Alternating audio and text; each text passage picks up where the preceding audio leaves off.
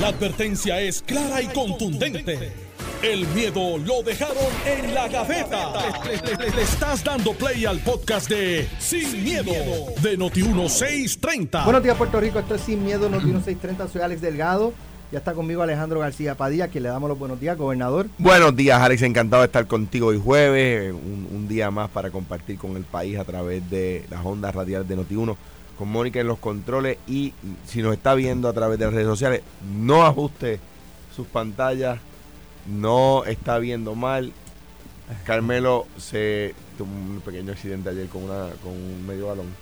Y Se tropezó se con tropezó medio con medio balón y está envió un, un bateador designado.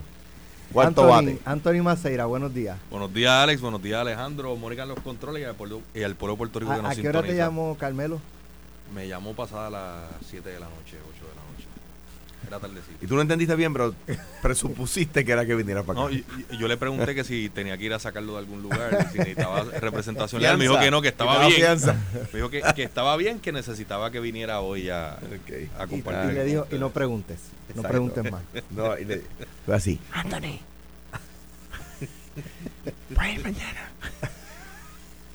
¿Qué te pasa? Shh, no, no hables duro que se oye.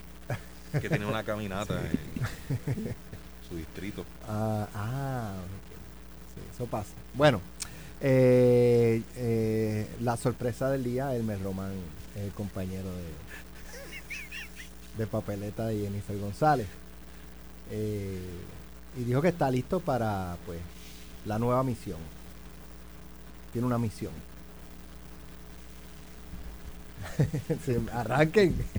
Pues la. Anthony, ¿qué te parece la, la- Yo le doy el derecho. te tomó el- por El, sorpresa? el- el- No, el no, primer no, turno no. a el primer turno a Anthony porque De hecho, perdí una apuesta, porque yo pensaba que era una cascarita que le habían tirado, pues Edwin Mundo se tiró de pecho, que era Duro. Elmer Román, lleva dos semanas Elmer Román, eh, y decía, no puede ser, eso tiene que ser una cascarita que le tiraron a Edwin Mundo para después anunciar otra persona y que Edwin Mundo, que es el director de campaña de Pedro Pierluisi, pues haga un papelón. Pero, eh, de hecho, Jennifer González, que ha, eh, ¿verdad? O, ha dejado entrever que, que dentro del equipo de Pedro Pierluisi eh, hay gente que está con ella y pues eh, pero parece que dentro del equipo de ella también hay gente, pues cómo se iba a enterar el mundo. Si no es porque el equipo de Jennifer González. Parece que llevan y traen. Parece que Exacto, llevan y traen. exacto, exacto. Sí, sí. Yo creo que a nadie le toma por sorpresa. Eh, confieso, Alex, que en un momento dado yo llegué a pensar igual que tú. Eh, yo creo que desde hace un mes y pico, Quique Cruz lo dijo aquí Sí. por Noti1 que el candidato iba a ser el mes Román. De En hecho, otra ayer, emisora. ayer dijo que, que en las próximas horas iban a anunciarlo antes del, del domingo y en efecto. En otra emisora lo dijeron también, Edwin Mundo lo dice públicamente. A mí lo que me sorprendió es que cuando sale el rumor la primera o segunda vez que cogió un poquito de, de- de tracción, eh, el Merromán personalmente llamó a, personas de los medios de comunicación, Alex, que tú y yo conocemos, a decirle, mira, no, eh, eh, primero les dijo, lo estoy pensando todavía, y luego les dijo, decidí que no voy. Eh, y, y después yo decía, contra, es que está difícil haberle dicho a, personas importantes a los medios de comunicación concretamente no voy, decidí que no voy, si en efecto ya él sabía que sí iba a ser el candidato. Y ahí fue que pensé, pues tal vez sí sea un, ¿verdad? Un- una cascarita. Eh, porque ahora como él le explica a esas personas que, que, que categóricamente les dijo que no, pues que sí, eh, creo que él merece una buena persona, eh, con un tracto ¿verdad? en el gobierno federal y, y militar muy bueno, pero no creo que le sume a la candidatura de, de Jennifer González absolutamente nada. De hecho, creo que le trae más problemas que positivos. Edwin Mundo ha estado discutiendo públicamente el tema de si puede o no puede eh, postularse. Sí, Eso pero, es un reto. pero esta mañana le dijo Edwin Mundo a Normando Valentín, eh, cuando Normando dice, entonces ustedes ya están listos para impugnar la candidatura de Elmer Román por domicilio, se quedó con la emergencia en la mano y dijo, no, no, no, eso no nos toca a nosotros. Eso les toca a los candidatos que van a la primaria. pues mira, Alex, Entonces, ya Willy Villafañe, que estuvo más tarde con Normando, Normando dice, bueno, usted va a impugnar. Y dijo, no, no, yo no. Yo no. Sea, ya el PNP está eh, filiando para atrás con lo de la impugnación. Eh, Willy Villafañe filiando para atrás con la impugnación. Falta Quiquito y la doctora Ramírez Ford. Si alguno de ellos va a impugnarlo, porque si no, muerto el pollo, ya no hay discusión de domicilio. Puede haber una discusión que no sea necesariamente jurídica, sino la línea que estaba llamando Ramón ahorita, que es cómo tú puedes decir que tienes un compromiso con la estadía si no fuiste quien de votar en el pasado plebiscito, cómo tú puedes decir que eres PNP si no has votado en Puerto Rico por las pasadas yo no sé cuántas décadas, pero también yo creo que él trae otros temas sustantivos y quiero traer uno que yo creo que va a ser eje de controversia, eh, que se desprende de la, entrevista que él dio con el vocero. Jennifer González Colón ha sido una de las mayores propulsoras y defensoras de las leyes de cabotaje. Elmer Román dijo que él va a buscar modificar las leyes de cabotaje. Y cito, por otro lado, el compañero de papeleta, la actual comisionada reciente, dijo que en su agenda hay cabida para reclamar en la capital federal modificaciones a las leyes de cabotaje que rigen sobre la isla. Ahí yo creo que eso es de los temas de política pública más eh, centrales que por los que Jennifer González se ha caracterizado a través de, de toda su carrera.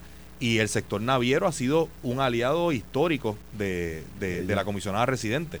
Si la comisionada residente pierde el apoyo del sector naviero, yo creo que, que pierde eh, el apoyo de, un sector económico importante.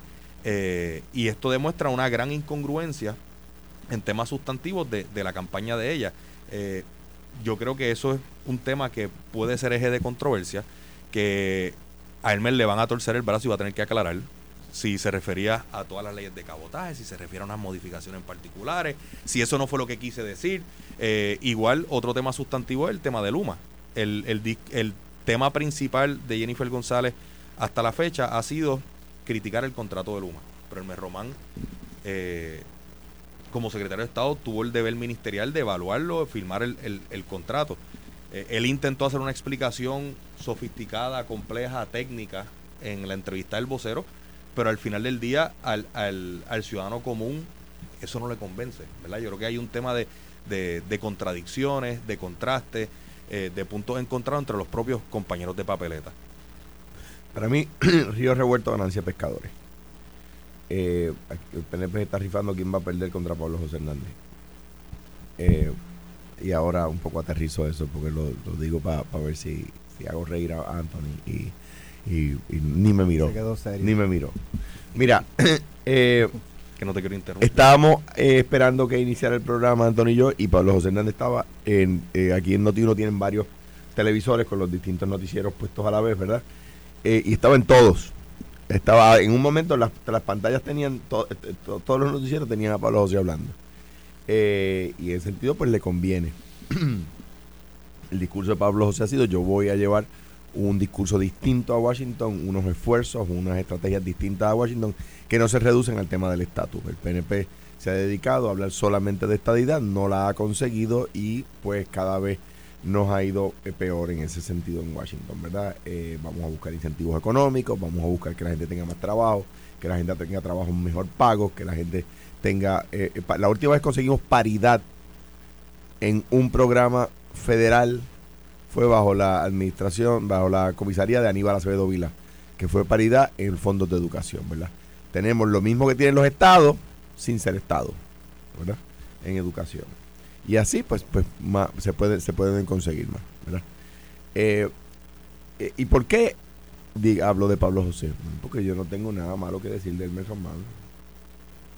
Ni el PNP tampoco tiene nada malo que decir de él. Yo no tengo que hablar mal de Willy Villafañe o de o de Tati o de Quiquito o de la doctora eh, eh, Ramírez Ford. Ramírez Ford. Si no te acuerdas del apellido, le dicen. No, broma. No, le dicen la Cenicienta.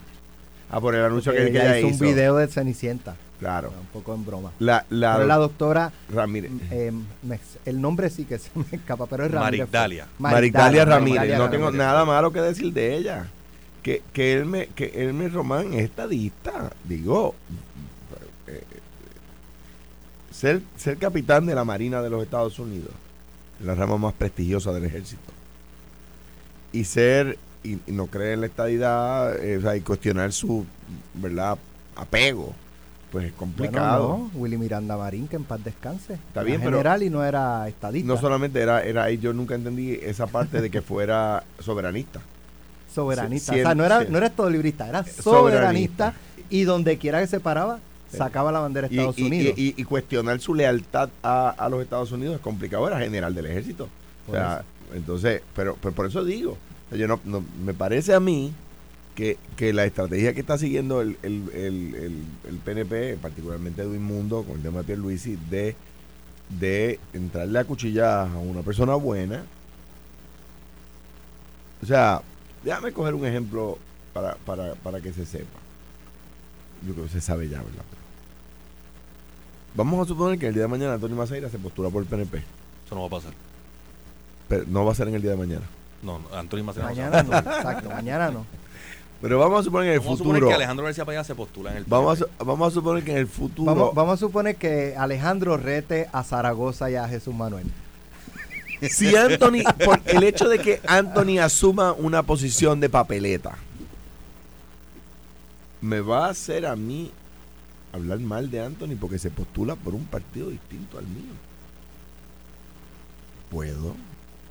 No puedo. No me nace, no está en mí. Tendría que volver a nacer. Pues ese señor, Elmer Román, no es una mala persona que yo conozca. De hecho, íbamos eh, los tres al mismo gimnasio y coincidimos. en, En varias ocasiones en varios, seguro. Eh, eh, y, Está duro. y y le da duro. Eh, Los deadlift que hace ese señor no lo hacía más nadie allí. No lo hacía más nadie allí. Yo, yo empecé a ir a otra hora. Este, eh, y a- ahora, yo, yo discrepo de su visión. Yo creo que lo que presenta en la entrevista, el, el, el- la estadidad al fin y al cabo, yo creo que ya los mismos PNP se dieron cuenta que es un cuento, que no va a suceder anytime soon, que los Estados Unidos no la quieren, que el, con el Congreso no tiene tracción, que de la única manera que ganan un plebiscito es quitando a Lela de la papeleta pues, pues, pues ya, yo discrepo de su, de sustantivamente, de su visión de país. Yo discrepo sustantivamente de lo que él va a promover allá. Pero, ah, eso lo convierte en una persona que no ha hecho nada, que tiene que explicar. Mira, no van a impugnarlo porque no pueden, porque es un año de la, de la juramentación. Por supuesto que es un año de la juramentación. No puede ser un año de la elección, porque el día de la elección no se convierte en comi- comisionado residente. Eso lo sabe todo el mundo y Edwin tiró esa piedra ahí para hacer ruido y para un poco cuestionarlo. Ahora, me- me- ah, vamos voy a dar un ejemplo. Vamos a suponer que Darren Soto se muda para Puerto Rico y quiere correr, correr como comisionado residente. Y le va a decir que no, porque no votó en el último plebiscito. Ay, por favor. Imagínate que Nidia Velázquez se, se mude para, para Puerto Rico o que Alexandra Pero si Ocasio. se mudara, los populares no la quieren porque No, yo- Alejandro yo dice la que la no tiene Hay- cabida en el hay- Congreso. Hay un pero- argumento que Pero si su, fueran- su aliada Nidia Velázquez fue quien decidió dejar la colonia quiero- fuera de, quiero de la discusión preguntar futura de esto, O sea, que, que bueno que mañana- por fin alguien reconoce en el PNP que el proyecto era proestadidad. Quiero escuchar eh, eh, de, de ustedes el análisis porque esta mañana no, no recuerdo quién fue que argumentó que cualquier planteamiento sobre una candidatura de Elmer Román tiene que verse en el Tribunal Federal porque es un cargo federal al que él aspira. Yo pienso que yo pienso que la, ley que se va a estar impugnando es la ley federal. A, él- a la candidatura de Elmer Román le aplica la ley federal. Yo pienso yo pienso así. Y en, en términos de domicilio y todo eso es lo que diga la ley federal del Bien, FEC. Yo pienso yo pienso así. ¿Y tú, Antonio? Yo, eh, te soy bien honesto, no he estudiado la ley estatal y la federal para saber cuál de las dos aplicaría, pero veo cuesta arriba un cuestionamiento jurídico. ¿verdad? Eh, por ejemplo, el- aun si fuese la ley estatal, el código electoral requiere que tú seas elector hábil. Eh, y, y en teoría, si tú no votaste y no estás inscrito, no eres elector hábil. Pero ¿qué pasa? Que hay jurisprudencia que dice que tú no puedes sacar a alguien de las listas por el mero hecho de no haber participado de elecciones Pero anteriores. entonces Sí, si todo que- eso está escrito, eh, quizás entonces eh, todo esto de Edwin Mundo por las pasadas dos semanas fue un intento para desalentar a Elmer Román Sí. Y, y- de que no, aspirara. yo no sé si desalentar no sé si está de acuerdo con- conmigo, Anthony. Un- un- yo discrepo de, de este tipo de acercamiento político, ¿ah? Pero era de, de empezar a, a sacar la arena debajo de los pies, a, a- no quiero decir utilizar la palabra quiero tomar livianamente, quitarle prestigio, iba a decir desprestigiar, pero es quitarle prestigio, lustre a un anuncio que iba a hacer Jennifer. Eh, que, que no es un candidato carismático, no es un candidato carismático. ¿Por qué anunciarlo hoy eh, y no esperar al domingo? Por- hay detrás varias razones, pero antes de eso quiero añadir a lo que dice el, el gobernador. El, el otro tema aquí es que a Jennifer González le dijeron que no todas las personas a quienes ella le hizo acercamiento que vivían en Puerto Rico, que habían pasado en las pasadas, que habían participado en pasadas elecciones, que ninguno tenía los cuestionamientos que se le hacen a Elmer. Le dijo que no el general Reyes, Quiquito fue el primero que se le fue de, de la campaña. El director de SBA, Josué Rivera, también le dijo que no. Un pastor le dijo que no, un juez le dijo que no. Eh, eh, O sea, ella, que, creo que fue Edwin Mundo, dijo hoy que ella se fue con, con una lista de compras a buscar y al final del día, pues tuvo que salir del 100 por 35 a buscar a alguien que estuviese dispuesto a asumirla. Sabes que yo Por- tengo la impresión de que hay algo de eso y voy a explicar por qué. No lo quiero decir ta- tampoco en el vacío. Digo, y, y- y aún así sigue estando dentro del campo de la especulación. Pero el 25 de octubre pasado, Jennifer González le dijo al periódico Metro, esta semana anuncio cuándo voy a radicar. Ella había dicho que ella iba a radicar su candidatura eh, teniendo ya a su compañero de papeleta porque iban a radicar juntos. Entonces cuando dice el 25 de octubre, esta semana anuncio cuándo voy a radicar, pues se presume que eh, en esa fecha ya ella tenía su candidato. Claro. Sí. ¿verdad? ¿Qué pasó? Pasa la semana completa, no hay anuncio de cuándo va a ser la radicación y queda todo por debajo del radar. El 5 de noviembre, Jennifer González vuelve a decir, esta semana sí que anuncio cuándo voy a radicar la candidatura. Y obviamente con su compañero de papeleta. Culminó esa semana y tampoco se anunció cuándo, era, iba a ser la fecha de radicación. No es hasta hace una semana aproximadamente atrás, semana y media, que entonces se anuncia. ¿Por qué hacer e- esas expresiones que esta semana anuncio y después no la anuncia? Por segunda ocasión, esta semana anuncio, tampoco lo anuncia. Y, y por eso es que yo pienso que había algo de eso de que se pensó en dos ocasiones que ya se tenía cuadrado el candidato y algo ocurrió que, que se trancó el bolo. Y por eso entonces no pudieron hacer el anuncio. Bueno, Eh, eh, Vega Borges me dijo esta mañana que siempre se tenía eh, en agenda que el anuncio iba a ser el 13 en, en el mes de diciembre. Eh, y entonces yo le pregunto, está bien, entonces ¿por qué no lo anunciaron en aquel momento? Entonces en- entra un para adelante y para atrás y él termina diciendo, bueno, eso era eh, eh, yo le digo, entonces ¿por qué anunciaban o decían que iban a anunciar esa semana y terminaban no anunciando? No, bueno, este parte de la estrategia. No lo entendí que como parte de la Yo creo que estrategia puede decir, una- vamos a anunciar esta semana y después no se anuncia. te, te voy a decir cómo yo creo que es parte de la estrategia. Burlar el sistema. Yo creo que, como ha dicho, como dijo Cucuza Hernández en su libro, que una de las estrategias de Jennifer es confundir, entretener y enajenar. Fíjense cómo Jennifer González mm, se ha mantenido en la discusión pública durante todos los pasados meses sin hacer propuestas sustantivas. Una sola propuesta que fue la de pagar la deuda de energía eléctrica, que es lo que propone el Con el, con, el- con el chavo Fondo de general. Hacienda, con los chavos de Hacienda. Pero, pero fuera de eso, se ha mantenido siempre en la discusión pública como creando la expectativa. La semana que viene anuncio cuándo voy a anunciar que voy a radicar. Y los medios de comunicación están tres días hablando de que ella va a anunciar. Le- y, Pero y- eso y- le resta credibilidad también. Ah. O sea, es una navaja doble filo. Claro, no, yo coincido contigo en que, eh, en que es una mala estrategia, porque lo que tú estás trading off es tu credibilidad. Y, y yo creo que lo, lo peor que le puede pasar a un candidato es, es perder su, su credibilidad. Pero creo que también puede haber un elemento de que pensaban que tenían las cosas más maduras de lo que realmente estaban. Por ejemplo, el general Reyes. Yo creo que el, el- el asunto del general Reyes estaba bastante maduro al punto que ella lo convierte en su vicepre- en el vicepresidente del Partido Republicano. Eh, lo convierte en, en vicepresidente del Partido Republicano. Esa semana comienza el ruido de que él va a ser el compañero de papeleta. Se hacen unas expresiones públicas que daban a entender eso. El general va a jugando pelota dura y allí de momento tiró la bomba de que había decidido que no iba a aspirar. Eh, pues yo creo que la campaña de Jennifer pensó que tal vez eso estaba más maduro de lo que realmente estaba. Y eso te demuestra también falta de, de, de organización. Claro, lo que pasa es que él puso una tranquilla y es que él quería ser el candidato de consenso. O sea, el candidato único. El candidato de Pedro Pierluisi y el candidato de Jennifer González. Y ahí pues yo creo que las dos campañas como que... pues, Chévere.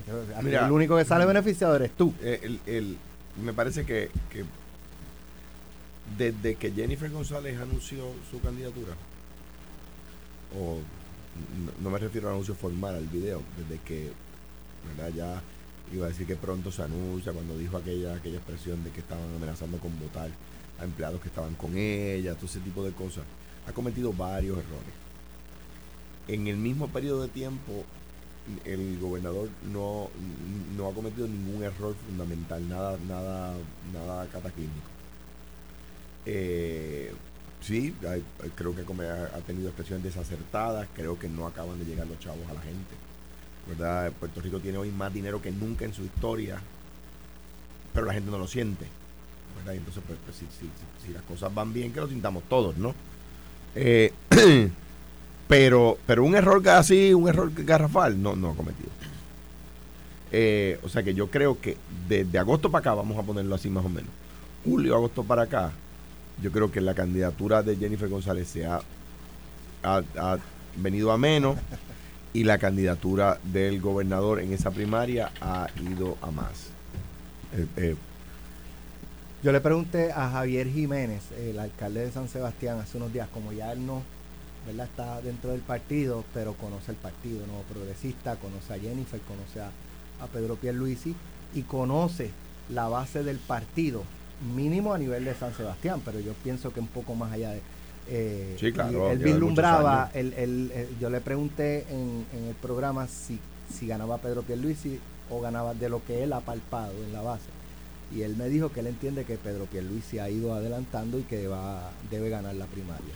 yo, yo- de, aquí a decir Como- quién va a ganar es como- complicado. Como también he hablado con personas del equipo de, de- o por personas que de alguna manera han tenido acceso a información de la campaña de Jennifer González que me plantean que esto sigue 70 a 30 a favor de la comisionada De- en de- las encuestas. de decir quién va a ganar, yo no sé, ¿verdad? Porque está complicado, faltan ¿Cómo, seis, cómo que, cómo sie- que no? siete meses Tú puedes anticiparlo. Sí, Tú dijiste que Pablo José va a ganar. Y, por que, eso, y que cualquiera de los candidatos del PPD va a No, ganar. Así que tú sí puedes anticipar. más allá de lo obvio, de cosas, candidaturas obvias como la de Pablo, ¿verdad? Eh, candidaturas que no son obvias como la primaria del PNP, pues es complicado anticiparlo, ¿verdad? Pero Yo creo que se puede anticipar. eh, eh, y el análisis que hizo Alejandro ahorita es acertado. Creo que la campaña de Jennifer ha ido. Yo creo que la comisionada reciente llegó a, a su punto pico. Muy temprano. Demasiado muy temprano. temprano. De hecho, es. Porque la estrategia Ah, de tú- ellos tú eres era. vivo ejemplo de eso. Tu picotazo de, de las encuestas fue como 18 meses antes de las 18 elecciones. meses antes. Pero con- Y fueron como 20 puntos de ventaja. 26 puntos de ventaja. O sea, es Bello, normal que mientras Bello. se va acercando Claro. la- la- el evento electoral, la- la- las aguas van nivelándose y entonces, Claro. ¿sabes? ciertamente no hay encuesta hoy que anticipe que va a pasar el 2 de junio. Pero, pero sí se puede ver el panorama de cómo. eh, Lo primero es que yo creo que la, la estrategia de la comisionada residente era intentar que el gobernador se quitara. Y por eso forzaron que el pico fuese mucho antes de, de lo que sería el calendario si fuese a haber una primaria, porque apostaron demasiado a que no habría primaria. Apostaron demasiado a que iban a poder presionarlo a él, que iban a poderlo encerrar para forzarlo a que él se saliera del medio, ella fuese la candidata indiscutible, en cuyo caso no había que tomar en consideración la, la primaria y les falló. Eh, creo que ella ha ido en un descenso abismal y que, y que el- la campaña del gobernador ha ido subiendo. Y que si se man- en la medida que se mantenga ese track, yo creo que no debe haber duda que, que el gobernador Pierluisi eh, prevalezca en la primaria y le gane a cualquiera que sea Como, el, como- como el diría candidato del Partido Ríos, Popular. ay, Carmelo Ríos es el duro de los refranes. y, y, eh, tiene uno que a mí me gusta, dice, como te digo una cosa, te digo otra cosa. Este, en la calle, anecdóticamente, no tiene ninguna ningún valor científico lo que voy a decir, ¿verdad? Anecdóticamente en la calle, la gente tú le preguntas y sigue diciendo que está con Jennifer. Cada vez noto más gente dentro del PNP, ¿verdad? Que, que dicen, no voy con el gobernador. O sea, como que va creciendo el, el- el- el- apoyo. Un tema fundamental, dice que tengo la pausa encima. Si él tiene 4 millones de pesos para hacer campaña en primaria y ella tiene uno, en una, en una, vamos a suponer que ella, que entra a la campaña dura a 10 puntos, Jennifer al frente, que es un montón. A 10 puntos es un montón. Eh, y él tiene 4 millones ella tiene uno, él gana. Con una campaña más Pero- o menos bien hecha. Pero volvemos, el, el- a Jennifer, ni a Pedro tampoco, ¿verdad? Pero en el caso de ella, que en términos de lo registrado en la oficina del contrato electoral, no se debe medir simplemente lo que está registrado ahí, porque los super PAC van a venir y ahí ella, coger y ahí ella tiene más. ella, ella- va, ella ella- va, eh, no, no se, ella no se debe medir por lo que está Ah, registrado. ahora, por ejemplo, yo creo que el acercamiento de Edwin, que Edwin sabe mucho de lo electoral, yo no sé si sabe mucho de dirigir campaña, no lo sé, está, pero se va a probar. Yo creo que el acercamiento de Edwin a, a- contra Elmer Román me parece negativo, porque los PNP en la calle no tienen nada en contra de Elmer Román y un poco está este ataque personalista que le han hecho, eh, me parece que afecta más a Edwin y al gobernador que a Elmer. Vamos a la pausa. Hay una noticia muy preocupante que tiene que ver con el Departamento de la, Fa- de la Vivienda, Vivienda. y el gobierno federal. Hay unos señalamientos bien serios del gobierno federal y cuando Donald Trump vuelva a ganar la presidencia de Estados Unidos, porque te ríes. Tú, no, tú eres el único aquí que puedes anticipar el futuro. Pues digo que no, que no se puede. No. Yo creo que Donald Trump va a ganar la presidencia de los Estados Unidos nuevamente, pero eso lo podemos analizar también en la próxima media hora. Pero Me voy para Argentina. Ay, Con que eso- tampoco se puede, espérate. Colombia. Ay, no, no. Dios mío. No, pero este fuera de broma, estos señalamientos con una eh, potencial o un potencial regreso de Donald Trump a la Casa Blanca eh, no son buenas noticias los que nos esperan en Puerto Rico. Vamos a la pausa y les digo de qué se trata eh, luego de la pausa. Estás escuchando el podcast de Sin, miedo, de Noti1630. Bueno, ya estamos de regreso. Hay una noticia eh, que publica hoy Noticel eh, y es un señalamiento que hace la Oficina del Inspector General de Vivienda, eh, donde está solicitando al Departamento de la Vivienda a nivel estatal más controles para detectar el fraude en los 20 mil millones de dólares asignados a la isla para la recuperación de los huracanes, pero a nivel estatal, eh, ¿verdad? Dicen el Departamento de la Vivienda que los, los americanos están exagerando la nota. Eh, Yo, me dice- parece que la, la respuesta lo que pasa es, mira, dice, me te voy a leer los primeros dos párrafos y con, con eso entramos. pues, ahí básicamente dice, la Oficina del Inspector General del Departamento de la Vivienda y Desarrollo Urbano Federal alertó en una auditoría que el Departamento de la Vivienda de Puerto Rico refleja un cuadro, cito, descontrolado y caótico.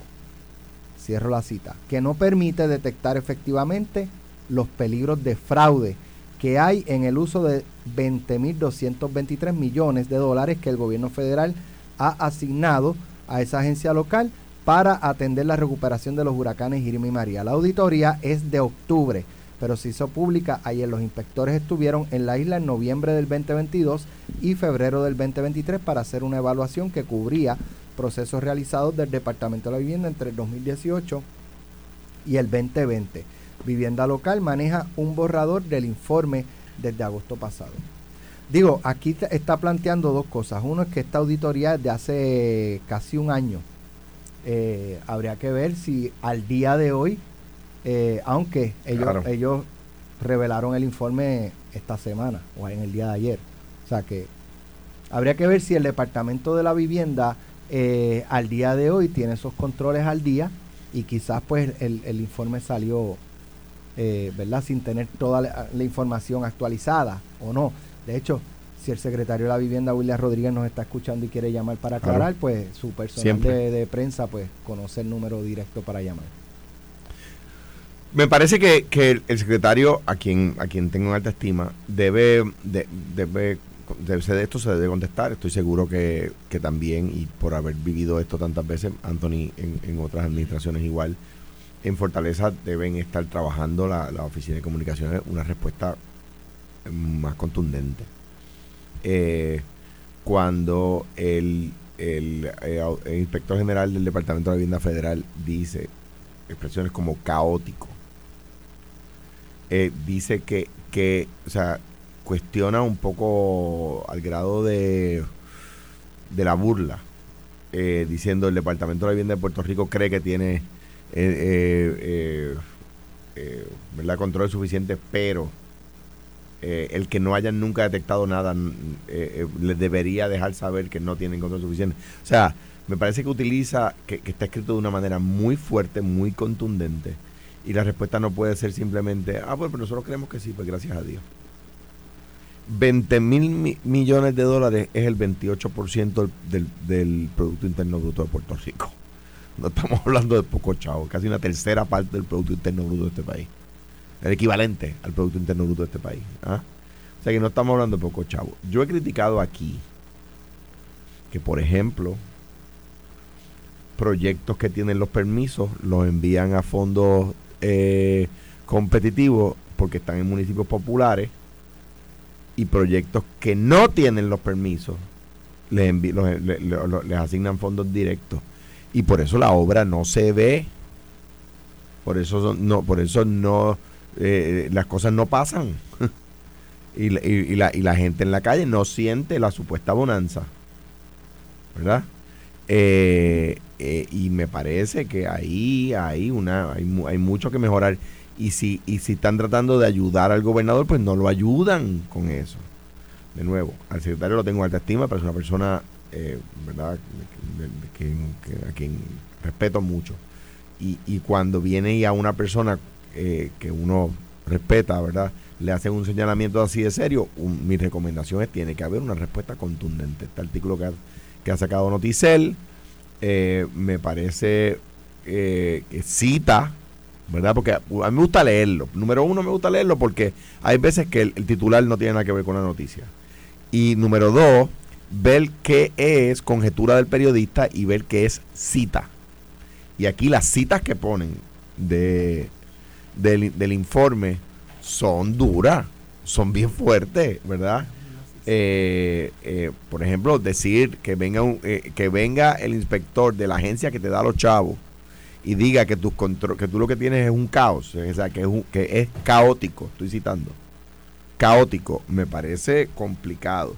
Y para pasarle el, el, ¿verdad? el batón a, a- Anthony, hay otra cita que me parece eh, igualmente dura. Dice descontrolado, dice caótico, dice los procesos gerenciales del Departamento de la Vivienda eh, para mitigar los riesgos del fraude o no existían o eran de naturaleza reaccionaria a la hora, esto no existían a la hora del informe, ¿verdad? A nivel de madurez, eh, eh, un nivel de madurez ad hoc significa que los procesos gerenciales de riesgo de fraude son desorganizados, incluso caóticos, y que los esfuerzos antifraude, y que los esfuerzos antifraude no están documentados y se conducen de una, de, eh, de una manera ad hoc, descontrolada y reactiva. Eh, digo, no se puede tomar livianamente con simplemente decir, no, no, pues sí, pues discrepo. Me parece que, que el- ¿verdad? que necesita más, una reacción más contundente. Anthony. Yo me imagino que, que sí, que, que el, el gobierno sacará una explicación más detallada a esto, pero yo creo que hay que mirar las cosas en sus justas perspectivas. Yo encontré aquí el informe del, que es del 26 de octubre y me parece curioso que la OIG no encuentra un señalamiento en sí, ¿verdad? No dicen, ah, por haber tenido este, eh, por, por no tener más controles, se Pasó esto. escapó esto. Cero. No hay un solo señalamiento de un evento de fraude que la OIG haya podido identificar. Eh, el señalamiento es, tú no encontraste nada, yo no encontré nada, lo único que encontré es que debería ser más proactivo en, en el tema antifraude. Yo creo que eso tiene eh, varias vertientes, pero quiero ir directamente al informe porque en la conclusión dice, y voy a traducir aquí eh, al momento, ¿verdad? Eh, dice, a pesar de que el Departamento de la Vivienda estableció varias iniciativas antifraude y controles, debería hacer más para mejorar su esfuerzo antifraude y madurar su, su manejo de evaluación de fraude. Por ejemplo, el Departamento de la Vivienda podría crear una entidad antifraude que regularmente conduzca eh, análisis de riesgos de fraude eh, para poder identificar de manera concreta los riesgos que podrían eh, presentarse. Pero hace un señalamiento a HOT, porque dice, eh, y HOT no le requirió al Departamento de la Vivienda implementar Correcto. el, el Fraud Risk Management Framework. O sea, eh, aquí el custodio del dinero, el que maneja el dinero, el que le establece las reglas del juego al Departamento de la Vivienda, está altamente satisfecho con el manejo que está haciendo el Departamento de Vivienda con, con estos fondos, pero el, el inspector de esa agencia federal hace unos señalamientos que el Departamento de la Vivienda Estatal y HOT deberían hacer un poquito más para poder detectar el fraude. Y cuando vemos las recomendaciones, a mí me parece que, que lo que están es pues haciendo un llamado a, a mayor burocracia que va en, en, ¿verdad? en contra de lo que han sido varios planteamientos. Aquí hay una realidad cuando, cuando por ejemplo, el alcalde de Bayamón que eh, Ramón Luis Rivera, que tiene amplia experiencia manejando fondos CDBG, hacía los reclamos de los municipios necesitamos mayor autoridad, eh, era porque existían unos, unas preintervenciones para el desembolso de fondos. Eh, y pero Pierluisi eliminó alguna de esas preintervenciones eh, para poder agilizar el, el, desembolso de fondos. Y eso lo hizo el Departamento de Leyenda de la manera, de la mano con HOT.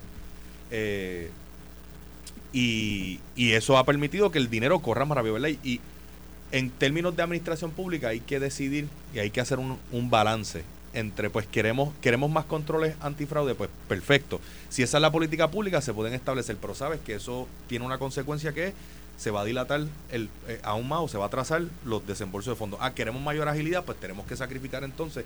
No podemos tener las dos cosas. No podemos tener un alto grado de, de preintervención y que haya gran agilidad en el desembolso de fondos.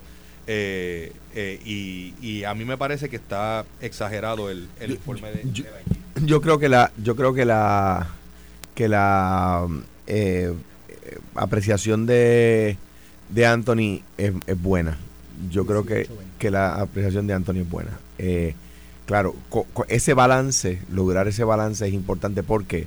Porque este informe, y además, oye, si el informe es injusto, si el informe estaba sesgado en contra, si hubo mala leche, pues, pues, pues hay que decirlo también, oye, no, no, no, no hay de otra. O sea, si hubo mala leche, hay que decirlo también.